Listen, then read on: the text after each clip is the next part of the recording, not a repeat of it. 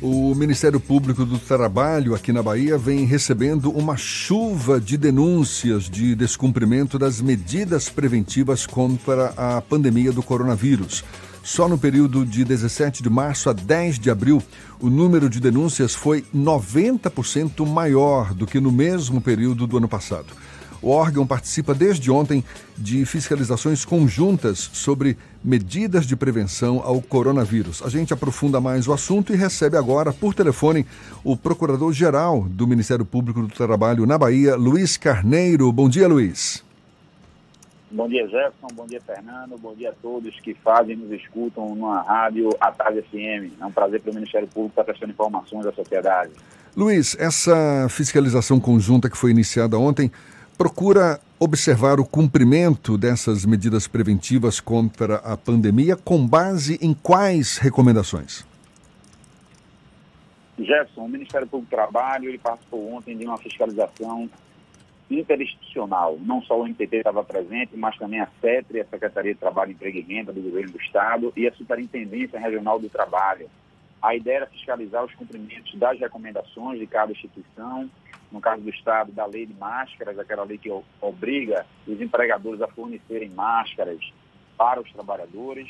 O MPT tem suas recomendações e, como você muito bem colocou, é, ao longo desses últimos 30 dias, o Ministério Público do Trabalho vem verificando um incremento muito grande nas denúncias que chegam da sociedade, as informações que chegam à sociedade, à nossa instituição. Essa demanda, ela significa, ela revela uma necessidade de proteção da sociedade por parte do Ministério Público do Trabalho. E nessas recomendações, que já somam mais de 1.850, Jefferson, nesses últimos 30 dias, se a gente comparar com o mesmo período anterior, nós temos uma média ali de 30 a 40 recomendações. Nesse momento, nós estamos com 1.850. É um incremento absurdo na atividade do Ministério do Trabalho, porque realmente o cenário da pandemia, que tem uma sensibilidade social, uma fragilidade social muito grande, ela requer uma pronta atuação dos órgãos de controle e não é diferente com o Ministério Público do Trabalho.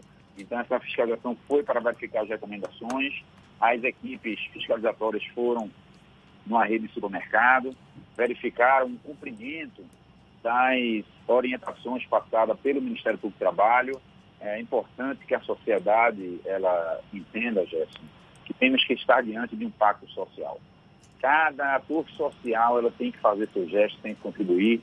E aí nós estamos falando de empregadores, empreendedores, trabalhadores, os órgãos públicos e também as instituições de controle, como o Ministério Público. Cada um tem que fazer seu gesto para que nós evitemos um colapso social e tentemos minimizar os impactos da pandemia nas relações de trabalho. Tem havido algum tipo de punição, Luiz? Nesse primeiro momento, Jefferson, a ideia é justamente comunicar à sociedade, e aí nós estamos falando dos próprios empregadores, dos patrões, a necessidade de cumprimento. O Ministério do Trabalho, ele optou por agir extrajudicialmente no primeiro momento, por isso que nós expedimos um número grande de notificações recomendatórias, lembrando que essas notificações recomendatórias, elas sinalizam condutas a serem implementadas pelos empregadores, pelos patrões, e caso não cumprida essas orientações, essas recomendações, o MPT poderá sim, nesse segundo momento, após a fiscalização e a verificação da não implementação dessas recomendações, buscar o judiciário para perseguir multas pelo não cumprimento e também indenizações a serem revertidas para toda a sociedade. Nós invertemos um pouco a lógica, evitamos nesse momento a judicialização em massa, até porque o momento é de muita sensibilidade, e optamos por uma atuação inicialmente extrajudicial e sem descartar, obviamente, a possibilidade de ir a juízo é, exigindo o cumprimento dessas recomendações com pagamento de multa e indenização, caso se revele necessário. Realmente estamos evitando, pontualmente já ingressamos na justiça, é, obtemos êxito nas nossas medidas e como estratégia de atuação no cenário da pandemia, o foco realmente é nas notificações recomendatórias, pulverizando as recomendações por todo o Estado. O Ministério Público do Trabalho na Bahia, ele fisicamente está em oito unidades, na capital, em Salvador, e mais sete unidades no interior, mas abrange todos os municípios do estado da Bahia. Você poderia relembrar para a gente quais as principais recomendações, Luiz? Tem a obrigatoriedade do uso de máscara, álcool gel disponível para as pessoas, o que mais? É, as recomendações, Gerson, ela abrange vários segmentos empresariais, industriais e comerciais. Existem recomendações de ordem geral que servem para todas elas, que são justamente as cautelas de higienização das mãos com a disponibilização de lavatórios, a questão do álcool gel, das máscaras, das luvas quando necessário, e cada segmento desse tem sua especificidade.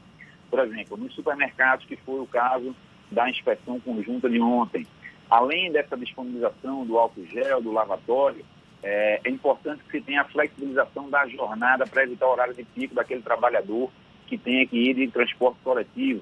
A higienização das superfícies que são tocadas ali a cada três horas, a higienização da máquina de cartão de crédito a cada uso, a necessidade, a necessidade de anteparo, que é aquela barreira de acrílico que você vê ali no caixa para evitar que as gotículas sejam é, transmitidas tanto do trabalhador para o consumidor, tanto como do consumidor para o trabalhador.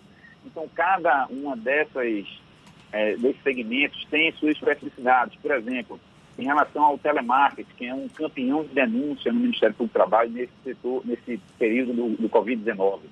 Na questão do telemarketing, fora também essas questões gerais, de ordem gerais, nós temos também a necessidade de ter uma ventilação no ambiente, porque o telemarketing, a empresa de telemarketing, como um todo, o ambiente ali, é um ambiente de muita aglomeração de pessoas. Então, nós temos que evitar essa aglomeração, é, buscando ali um distanciamento social. É preciso que se não, não ocorra a, o compartilhamento de equipamentos como telefones, fones de ouvido, teclados para aqueles trabalhadores que estão é, na linha de frente ali do telemarketing. Há necessidade também da flexibilização da jornada e do distanciamento das baias que ficam muito próximas, um trabalhador muito próximo do outro, e esse distanciamento com essa flexibilização da jornada e a concessão do teletrabalho, que é importantíssimo no setor de telemarketing, a implementação do teletrabalho, inclusive por força de um decreto municipal que determinava o piso mínimo de 30% em teletrabalho dos operadores de telemarketing, também contribuem para que a gente, com um distanciamento social, nós consigamos evitar a disseminação em larga escala dessa doença. Acima de tudo, Gerson, eh, nós vemos sempre reforçando a ideia, é preciso bom senso e diálogo social. Trabalhador e patrão devem buscar construção coletiva de entendimento de alternativas. Nenhuma legislação está pronta para enfrentar uma pandemia. A legislação trabalhista não estava pronta, mas ela apresenta possibilidades e alternativas que podem ser construídas coletivamente, em diálogo social, com o uso do bom senso, entre esses atores que são tão importantes, mais do que nunca, o capital e o trabalho tiveram que se aproximar para buscar entendimentos, porque preservar a saúde de um é preservar a saúde de muitos nesse momento.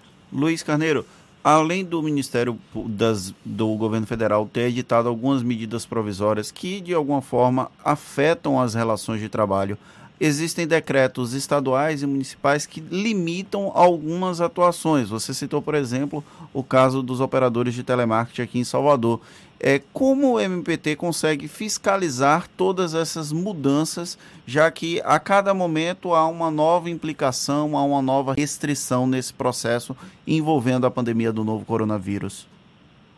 Excelente pergunta, Fernando. A oportunidade de explicar para a sociedade, o Ministério do Trabalho, ele como órgão ministerial, ele implementou um plano de ação. Nós temos um plano de ação voltado especificamente para o combate aos reflexos da Covid-19 nas relações de trabalho Dentro desse plano de ação, nós temos alguns momentos de curva de atuação, é, tentando traduzir aqui no primeiro momento, em expedição de muitas recomendações, aí nós estamos aí com quase 2 mil, mais de 1.150 notificações recomendatórias para vários segmentos.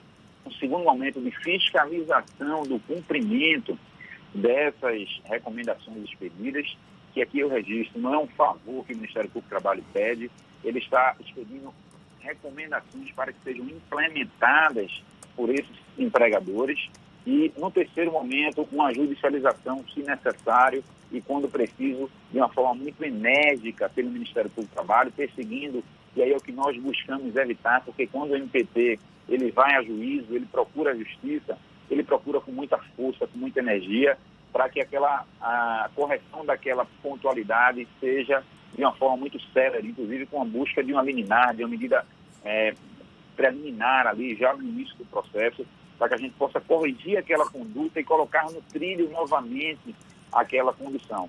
Os processos de trabalho, eles devem ser reorganizados diante desse cenário da pandemia. É preciso que a gente busque, e aí, Fernando, mais oportunidade de história de ter aqui, essas alternativas trazidas pela medida provisória 926, 927 e 936, elas devem ser usadas sim, mas com muita parcimônia e dentro de uma escala de hierarquia. É preciso, é essencial que nós preservemos os empregos. A busca pela empregabilidade e renda, a manutenção da empregabilidade e renda é um gesto coletivo que deve ser de muitos e não só dos empregadores. Do governo, com as possibilidades das medidas emergenciais, dos empregadores com seus gestos, dos trabalhadores buscando construir soluções, entendendo que terão que contribuir de alguma forma, é, obviamente que com menos é, contribuição comparado com todos os outros entes, mas terão que contribuir sim, é, dar seu papel de contribuição nesse cenário, todos teremos que contribuir para que a gente consiga garantir a empregabilidade e a renda da maior parte da população. Esse é um recado muito importante que o MPT ele vem passando é, para toda a sociedade. É preciso bom senso, sim, e essas alternativas trazidas pelas medidas provisórias, elas trazem ali a possibilidade, por exemplo, o item 1 da medida provisória, ela é a questão do teletrabalho. O teletrabalho é uma alternativa excepcional nesse momento. Você consegue manter a entrega do esforço do trabalho pelo, pelo, empregado, pelo empregado e consegue fazer com que você mantenha o distanciamento social nesse período onde ele é tão importante. Tá certo. Então, essas medidas devem ser usadas com muita parcimônia, a suspensão do contrato de trabalho realmente só quando for preciso, a redução da jornada com a redução salarial também apenas quando for preciso, quando for possível, por exemplo, conceder férias ou implementar o teletrabalho é muito mais interessante para a sociedade, que a gente consegue garantir e deixar aquela necessidade do uso do benefício emergencial, aquele benefício trazido pela medida provisória, quando realmente for necessário. Luiz Caneiro, muito obrigado pela sua disponibilidade aí, pelos seus esclarecimentos. Procurador-chefe do Ministério Público do Trabalho aqui na Bahia. Mais uma vez, muito obrigado e um bom dia para você. O MPT que agradece, Jefferson. Obrigado, Fernando. Obrigado a todos da Tarde FM.